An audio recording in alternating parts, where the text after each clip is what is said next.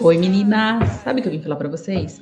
Eu recebo muitas perguntas de mulheres falando, Paula, às vezes as pessoas me criticam por ser solteira. Nossa, eu tô solteira há tanto tempo e às vezes as pessoas vêm achar que eu tenho algum problema. Gente, isso é um problema muito, isso é uma questão muito particular, né? Porque eu tô solteira há bastante tempo e, e é o que eu sempre falo nos meus vídeos para vocês. Às vezes, é, status não é o que me faz feliz, né? Às vezes eu curto ficar com uma pessoa, curto estar com uma pessoa, mas as pessoas me cobram, né, de que eu não apresento namorado para família, e às vezes isso realmente incomoda, né? Porque às vezes você chega em festa de família, em reuniões com amigos, nossa, mas você tá solteira ainda, né? Você quer ver essa pergunta repetitiva? É final de ano, quando a gente junta toda a nossa família numa ceia de Natal. Aí todo mundo vem aqui e pergunta, né? Mas de novo você não tá com fulano, mas de novo você tá sozinho. Isso não é problema nenhum. E tem muitas pessoas que às vezes levam isso como uma cutucada e aí fica meio tristonha, né? Meio tristão, fala, nossa, mas poxa, né? Será que eu tenho algum problema? Não. É, eu acredito que quando você está muito bem alinhado com aquilo que você quer e você não utiliza no meio da carência, eu acredito que carente, né, em algum certo momento todo mundo vai sentir um pouco. Mas o que eu quero dizer para vocês é que quando a gente tá, é, não tá com esse, a, a gente tá com a nossa autoestima elevada, ou então com a nossa autoestima alinhada, ou pelo menos em busca porque quando a gente tá com a autoestima lá embaixo, não é um momento pra gente ter um relacionamento. Por quê, Paula?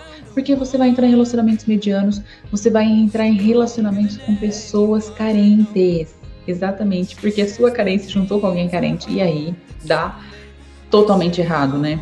Então, estar sozinha e procurar se autoestimar, se amar, colocar a sua autoconfiança em primeiro plano, o seu amor próprio, mostrar o porquê que você é bem resolvida, né? Porque eu falo que mulheres bem resolvidas, elas conseguem, os homens conseguem sentir o cheiro, né? E fala que é algo que exala, né? Uma mulher com autoestima elevada, ela consegue manter seu equilíbrio.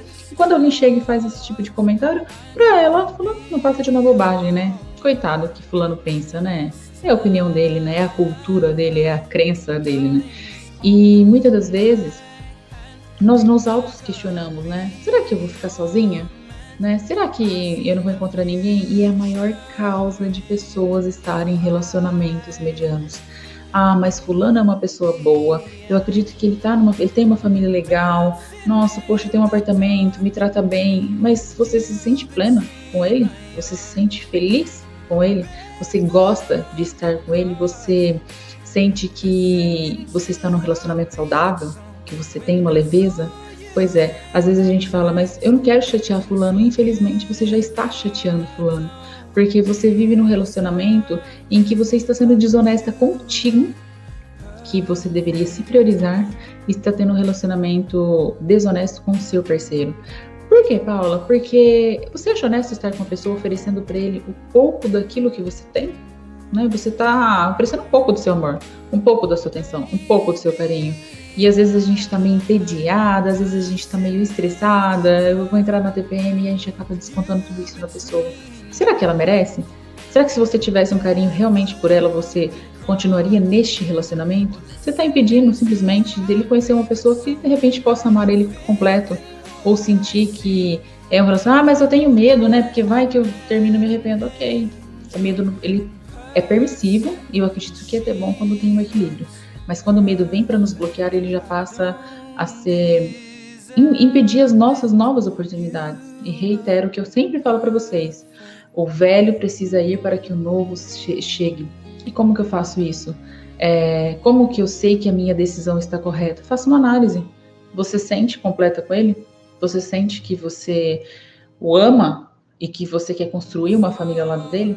Que relacionamento é isso? A gente está com uma pessoa pensando em construir algo junto com ela.